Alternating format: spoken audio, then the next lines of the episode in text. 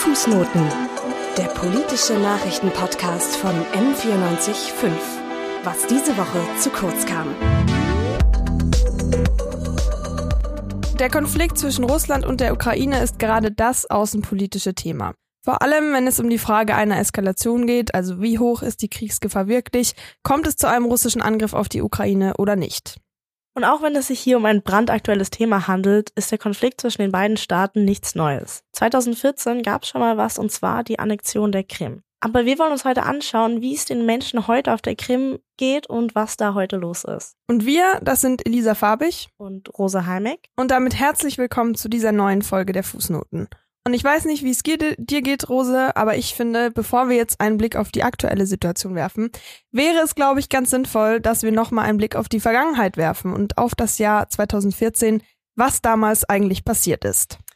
Genauer gucken wir jetzt in den Februar 2014. Damals kam es in der Ukraine zum politischen Umbruch, weil der ukrainische Staatspräsident Janukowitsch das Assoziierungsabkommen mit der EU abgelehnt hatte damals. Dieses Abkommen sollte durch engere Zusammenarbeit zwischen der EU und der Ukraine einen Frieden erhalten und fördern sowie Wirtschafts- und Handelsbeziehungen stärken. Weil es aber eben abgelehnt wurde und das von der Bevölkerung nicht wirklich große Befürwortung gab, für diese Entscheidung kam es zu den sogenannten Euromaidan-Protesten, eben dann na im Februar 2014 auch noch. Diese Demonstrationen sind leider innerhalb kürzester Zeit ziemlich gewaltsam geendet, sodass es auf den zu massiven Straßenkämpfen in Kiew und natürlich auch im Rest des Landes kam, vor allem aber in der Hauptstadt Kiew auf dem Maidan mit zahlreichen Toten und Verletzten. Im Februar 2014 wurde dann der Präsident für seine Fehlentscheidung offiziell abgesetzt und es kam zu einer neuen Übergangsregierung. Auf der Halbinsel Krim häufen sich immer mehr Zusammenstöße zwischen den prorussischen Demonstranten und dem ukrainischen Militär. Also die russische Föderation interveniert und beeinflusst den eigentlich innerstaatlichen ukrainischen Konflikt. Konkret bedeutete diese russische Intervention, dass am 27. Februar bewaffnete russische Kräfte wichtige Punkte auf der Ukraine besetzt haben und so zum Beispiel das Regionalparlament auf der Krim oder andere Gebäude der Regionalregierung.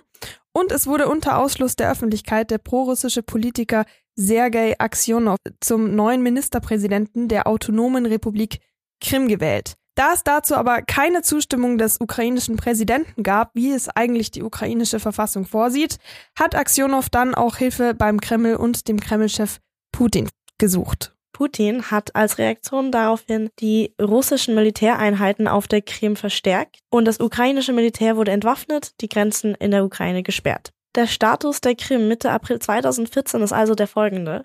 Die russische Föderation hat die Krim nun annexiert.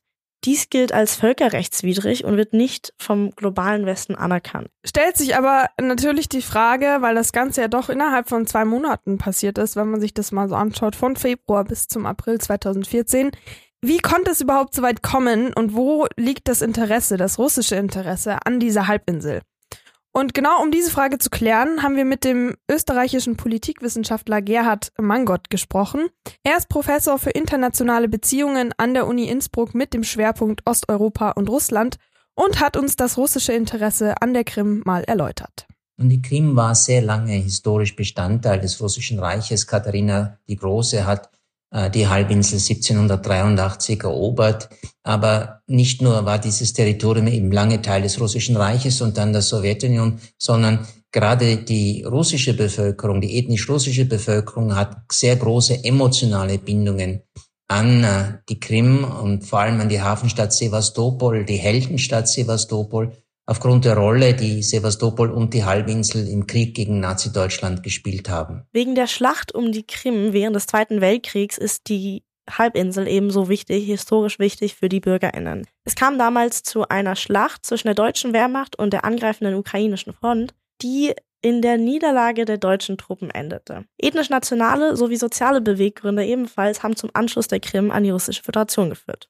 2014 wurde dann ein Referendum geführt über den Status der Krim. In dem haben 95 Prozent der BewohnerInnen der Krim dafür gewählt, die Halbinsel in die Russische Föderation aufgenommen wird. Und zunächst ist zu sagen, dass diese offiziellen Ergebnisse des Referendums äh, nicht äh, gültig sind. Die Zustimmung war sicherlich geringer und vor allem die Wahlbeteiligung war wesentlich geringer als angenommen. Und das Referendum selbst war auch von zweifelhafter Qualität, weil es sehr kurzfristig angekündigt wurde. Es äh, konnte nicht ausführlich in der Bevölkerung über die verschiedenen Optionen diskutiert werden. Es ist nicht einmal klar, ob das Parlament der Halbinsel Krim, die dieses Referendum angesetzt hat, angesichts der russischen Besatzung überhaupt noch frei handlungsfähig gewesen war. Und man muss über dieses Referendum sagen, es gab eigentlich nicht die Option für die Bewohner der Krim anzukreuzen, ob sie bei der Ukraine bleiben wollen im Rahmen der geltenden Rechte. Es gab nur zwei Optionen. Entweder die Krim bleibt Bestandteil der Ukraine, aber auf der Basis von äh, auf der Basis der Verfassung von 1992, die der Krim weitreichende Autonomierechte gewährt hatte, aber die eben nicht lange gültig gewesen war. Oder, das war die zweite Option, die Halbinsel Krim und die Hafenstadt Sevastopol, das sind zwei getrennte Verwaltungseinheiten, schließen sich der äh, russischen Föderation an.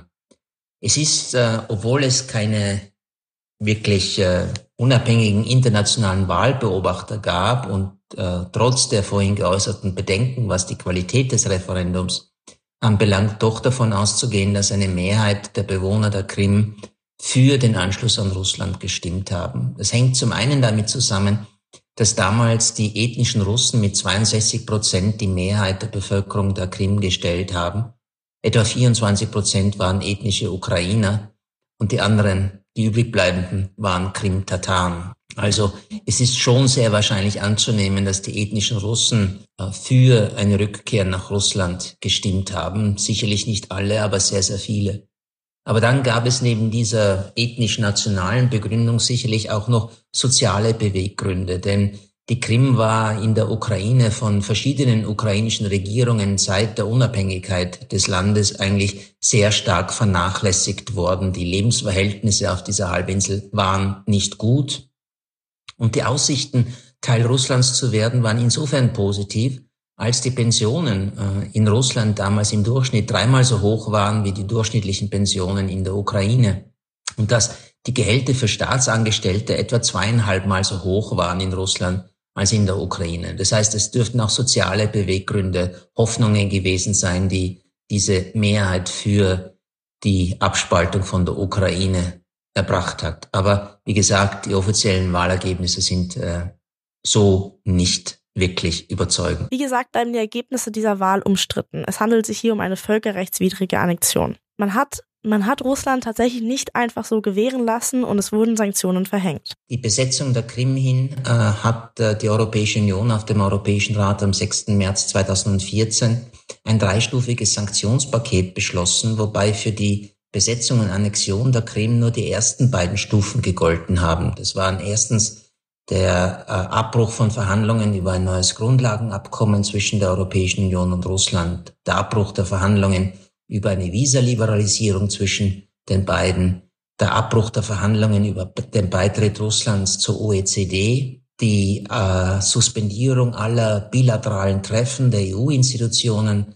mit russischen Institutionen. Und es waren dann, das war die zweite Stufe, sogenannte Blacklisting-Sanktionen. Das heißt, es wurden Personen und Unternehmen aus Russland, von der Krim, aus Sevastopol auf eine schwarze Liste gesetzt und deren Vermögen, sofern sie eins hatten, in der Europäischen Union wurde eingefroren und für diese Personen wurden auch Einreisesperren in die Europäische Union verhängt. Aber die großen Wirtschafts- und Finanzaktionen, die dann im Juli 2014 beschlossen wurden, die waren eigentlich keine Reaktion auf die Krim-Ereignisse, sondern eine Reaktion auf die Entwicklung in der Ostukraine. Mittlerweile ist die Annexion fast acht Jahre her und die Sanktionen, die verhängt worden sind, sind zu spüren in der Gesellschaft, in den Lebensumständen der Bevölkerung.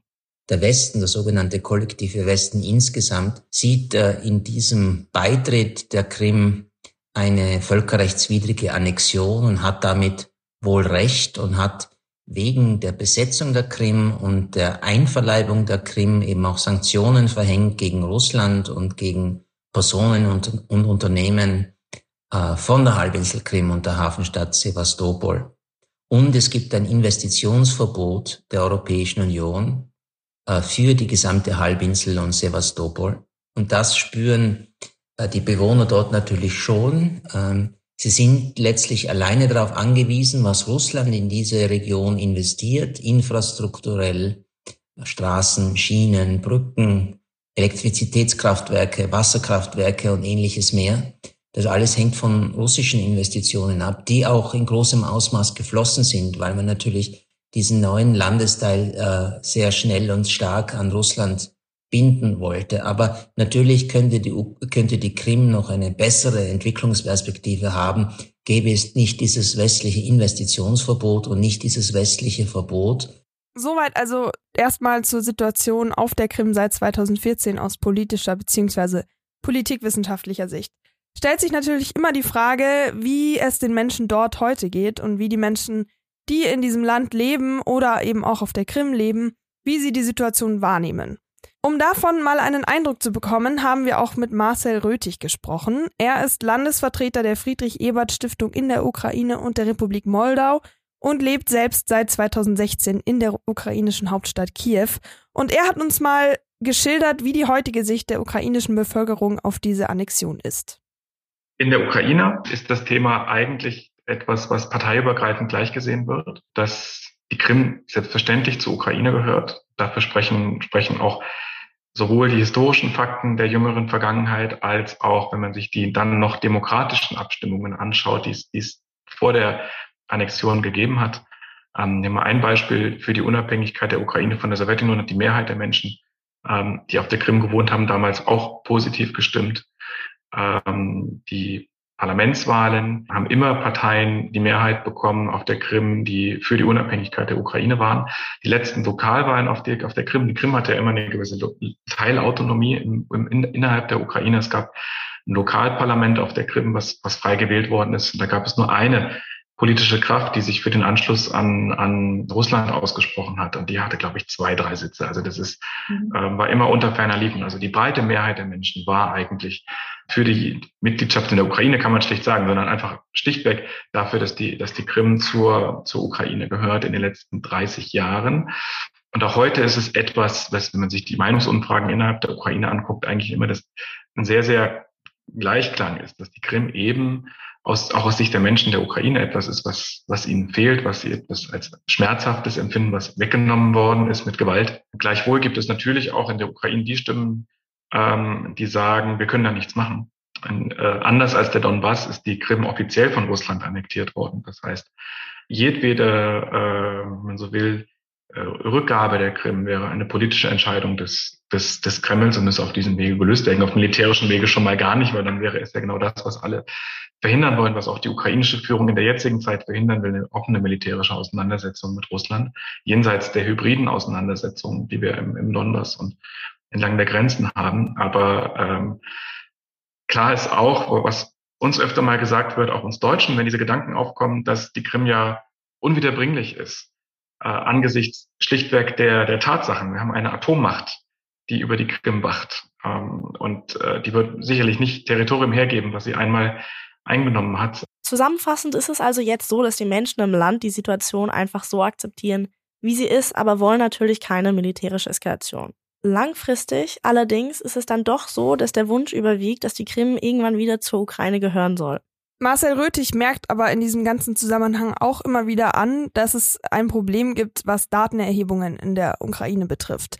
Während man in einem Großteil des Landes schon relativ zuverlässig Umfragen durchführen kann, auch seine Stiftung macht es immer wieder, ist es mit Umfragewerten von Menschen, die auf der Krim leben, leider immer ziemlich schwierig. Und wie er meint, liegt das an einem ganz konkreten Zustand. Weil einfach freie ähm, Datenerhebung äh, oder unabhängige Datenerhebung auf der Krim schlichtweg nicht möglich ist. Das gilt auch für die NGOs in, äh, in Russland, die sich damit beschäftigen. Das heißt, wir haben keine repräsentativen Daten ähm, von der Krim. noch dazu ist das auch in Russland etwas anderes. Wenn jetzt jemand anruft und ähm, fragt, wie stehen Sie zu unserem Präsidenten, wie stehen Sie zu politischen Fragen, dann ist es auch klar, dass die Leute nicht unbedingt vielleicht mit der Wahrheit am Telefon rausrücken, einfach weil das Empfinden nochmal ein ganz anderes ist, als es in einer, in einer freien westlichen Demokratie der Fall wäre, wo es für uns selbstverständlich ist, dass Meinungsforschungsinstitute uns anrufen und fragen, wie zufrieden wir mit der Bundesregierung sind. Das ist also auch nochmal etwas ganz, ganz anderes. Deswegen bin ich immer der Meinung, wir müssen sehr, sehr vorsichtig sein mit irgendwelchen Umfragen, die von der Krim kommen. Dieser führt natürlich auch dazu, dass inzwischen sehr viele Menschen die Krim einfach verlassen haben, weil sie sich eben in ihrer Meinungsfreiheit ganz offensichtlich eingeschränkt sehen oder auch Angst um ihr Leben haben müssen. Wiederum betont Marcel Rötig auch, dass es natürlich auch Menschen gibt, die auf der Krim geblieben sind. Menschen, die diese Annexion als ganz unpolitisch sehen, da sie schon immer da waren und auch bleiben wollen. Das Problem ist aber eben einfach, dass es keine aktuellen Daten gibt seit der Annexion, weil das einfach alles nicht so ganz transparent verläuft. Nun aber mal nochmal zu unserem aktuellen Aufhänger, den wir ja an, zum Beginn dieser Folge schon angesprochen hatten, mit dem aktuellen Konflikt zwischen Russland und der Ukraine. Angefangen hat das Ganze Ende letzten Jahres, bei denen ungewöhnliche Truppenbewegungen Russlands an der ukrainischen Grenze beobachtet wurden. Diese Truppenbewegungen führten dazu, dass knapp 100.000 Soldatinnen dort an der Grenze stationiert worden sind. Im November 2021 hat dann die ukrainische Regierung damit begonnen, wegen dieser ja ungewöhnlichen Zustände und natürlich auch, wie sie selbst sagen, der russischen Aggressionen Verteidigungswaffen im Westen zu kaufen. So wurden zum Beispiel US-Panzerabwehrraketen beschafft oder auch türkische Drohnen und auch Großbritannien hat sich mit Waffenlieferungen für die Verteidigung beteiligt. Die deutsche Regierung will sich allerdings weiterhin nicht an Waffenlieferungen beteiligen. Moskau wird nun vorgeworfen, einen Angriff zu planen und das erinnert an die Krim-Annexion 2014. Allerdings weisen sie dieses zurück. Eine Grundforderung Russlands ist es, dass die NATO sich verpflichten soll, keine weiteren östlichen Staaten aufzunehmen. Das kann und will die NATO aber nicht zusichern. Nun versuchen zahlreiche Staats- und Regierungschefs durch Gespräche Eskalationen zu verhindern, bisher allerdings ohne Ergebnis. Die NATO hat, die NATO hat inzwischen ihre Militärpräsenz im Osten verstärkt und die internationale Gemeinschaft ist stark besorgt über eine militärische Eskalation. Ob es am Ende aber wirklich zu einer Eskalation kommt, weiß aktuell niemand, da einfach niemand die Zukunft vorhersehen kann und die ganze Situation doch im Grunde ziemlich unübersichtlich ist. Trotzdem haben wir auch dazu mal Marcel Rötig nach seiner Einschätzung gefragt. Anhand der, der objektiven Bewegung und der Dinge, die in, in den letzten Tagen jetzt nochmal passiert sind, ist es alles besorgniserregend. Also die bloße Ansammlung russischer Truppen hat erstmal nichts zu bedeuten gehabt. Was wir aber jetzt sehen, ist, dass die ihre, ihre Basen, die sie da gebildet haben, teilweise 100 Kilometer und weiter von der ukrainischen Grenze entfernt waren, verlassen haben, Trupps gebildet haben und jetzt teilweise in Distanz von 15 bis 30 Kilometern zur ukrainischen Grenze stehen. Mhm. Das ist Artilleriereichweite, wenn man so will. Und Kiew, ist eine große Stadt, aus der ich jetzt spreche, ist davon betroffen, aber auch die zweitgrößte Stadt Kharkiv ähm, nochmal umso mehr. Das heißt, die sind jetzt in Feldbedingungen. Das muss man erstmal konstatieren. Zum anderen haben wir jetzt eine Ankündigung von gestern, dass vom 13. bis zum 19. Februar im Schwarzen Meer, quasi entlang der ganzen ukrainischen Küste, im Asowschen Meer und im Schwarzen Meer, also vor Odessa, vor Mariupol, aber auch südlich der Krim, Schießübungen der russischen Marine stattfinden sollen. Das ist im Prinzip Gut, es ist Teil der hybriden Auseinandersetzung, in der wir sind, in der wir schon seit acht Jahren sind, aber die in den letzten Monaten nochmal deutlich zugenommen hat. Aber das ist faktisch eine Seeblockade. Zum anderen sehen wir, dass Landungsschiffe von der baltischen Flotte und von der Nordflotte in die, ins Schwarze Meer verlegt werden. Es gibt zurzeit so viel Landungskapazitäten im Schwarzen Meer, wie es sie im Kalten Krieg nicht gegeben hat. Das heißt, wir sehen zum einen die Dimension vom Süden, wobei ein Krieg sicherlich nicht im Süden beginnt, weil eine Landung vom, vom Meer aus mit vielen mit vielen Verlusten verbunden ist. Man müsste erstmal die Lufthoheit übernehmen. Das heißt, militärisch müsste man sagen, zwei Wochen schätzungsweise hat man alle Optionen äh, und entweder zieht man die dann oder man zieht sie nicht. Das ist die Frage, denn unter den Feldbedingungen, unter denen sie zurzeit äh, nahe der ukrainischen Grenze sind, kann man eben die, die Truppen nicht lange halten. Und dann ist die Frage, für, zu welchem Entschluss man im Kreml kommt. Aus seiner Sicht sind diese ganzen Dinge, die er dort gerade erwähnt hat, aus seiner Sicht sind diese ganzen Dinge, die er gerade eben erwähnt hat, rein militärisch, also rationale Dinge, die unternommen werden können. Auf der anderen Seite sieht er aber natürlich auch noch gewissen diplomatischen Spielraum, also eben diese Gespräche zwischen den Regierungschefs, unabhängig von irgendwelchen militärischen Aktionen. Russlands Präsident Putin hat zum Beispiel dem französischen Präsidenten vergangene Woche schon zugesichert, alle Truppen aus Belarus abzuziehen, da es dort auch immer wieder Truppenaufmärsche gab an der Grenze zur Ukraine. Abschließend macht Marcel Röthig von der Friedrich-Ebert-Stiftung aber folgendes Fazit. Ganz praktisch kann ich mir eine Invasion auch zum jetzigen Zeitpunkt noch nicht vorstellen. Zum einen hätte das gravierende Folgen für den Kreml, praktisch die, das Kappen aller Verbindungen zum Westen. Und da ist Nord Stream ein, ein Klacks der Liste dessen, was da möglich ist. Auch wenn die Debatte sich in Deutschland da sehr, sehr drauf fokussiert. Ich finde, es gibt wesentlich härtere und schlimmere Sanktionen, die da auf dem Tisch äh, sind aus russischer Sicht. Das ist das eine. Das andere ist, die Mentalität der Ukraine ist auch so, ähm, dass wenn hier ein offener Einmarsch wäre, das haben die letzten Jahre gezeigt, die Zustimmung, wie auch immer, zu irgendeiner pro-russischen politischen Kraft, die nimmt Jahr für Jahr ab. Wir reden jetzt etwa von 15 Prozent der Menschen. Das war vor, vor einem Jahr noch etwa 20 Prozent oder vor anderthalb Jahren. Sehen wir in einer eigenen Studie, die wir gemacht haben. Das heißt, das ist ein Land, die Ukraine, äh, praktisch ohne Bodenschätze, aber mit einer ganzen Menge Partisanen, um es jetzt ganz oldschool zu erklären. Und welches Land würde dann hier einmarschieren und das Land versuchen zu besetzen unter diesen hohen erwartbaren menschlichen Verlusten, auch wenn die Ukrainer trotz aller Waffenlieferungen militärisch haushoch unterlegen sind. Aber der Preis ist, wäre einfach viel zu hoch. Das ist das eine, was ich aber befürchte, und die Befürchtung habe ich eigentlich auch schon vor dem Truppenaufmarsch gehabt, ist, wenn man sich die Lage im Donbass anschaut. Russland hat seit 2019 russische Pässe herausgegeben an die Menschen, die in den besetzten Gebieten von Donetsk und Lugansk leben, schätzungsweise 700 bis 800.000 Pässe. Und wenn man sich das historische Beispiel Georgien 2008 anschaut, auch da hatten in Südossetien und Abkhazien Großteil der Menschen russische Pässe. Und da reicht ein konstruierter Kriegsgrund oder eine Waffenstillstandsverletzung, die es ja faktisch fast täglich gibt, entlang dieser 470 Kilometer langen Kontaktlinie, um zu sagen, Russland geht dort rein, ähm, weil sie eine Schutzverantwortung wahrnehmen wollen, ähm, sendet Friedenstruppen, auch mit dem Vorwurf an Kiew, dass man das Minsker Abkommen nicht zu den Konditionen umsetzen will, zu denen es seinerzeit abgeschlossen worden ist, und schafft dort einfach Fakten. Aus seiner Sicht ist es also tatsächlich möglich, dass Russland zumindest im Donbass Fakten schafft. Eine vollständige Invasion im Gegenteil hält er eher für unwahrscheinlich. Er hofft deshalb, dass alle diplomatischen Bemühungen Früchte tragen werden und es zu einer Lösung kommt, mit der beide Seiten mehr oder weniger gut leben können. Im Gegensatz zu Marcel Röthig geht der amerikanische Geheimdienst CIA inzwischen schon von einer Invasion aus Ende nächster Woche. Wie der ganze Konflikt aber schlussendlich ausgehen wird, wird einfach nur die Zeit zeigen, auch wenn es immer so ein bisschen eine blöde Floskel ist. Aber die ganze Situation ist sehr angespannt. Alle Seiten hoffen eben darauf, dass es zu keiner militärischen Eskalation kommen wird, sondern das Ganze doch noch irgendwie friedlich ausgeht.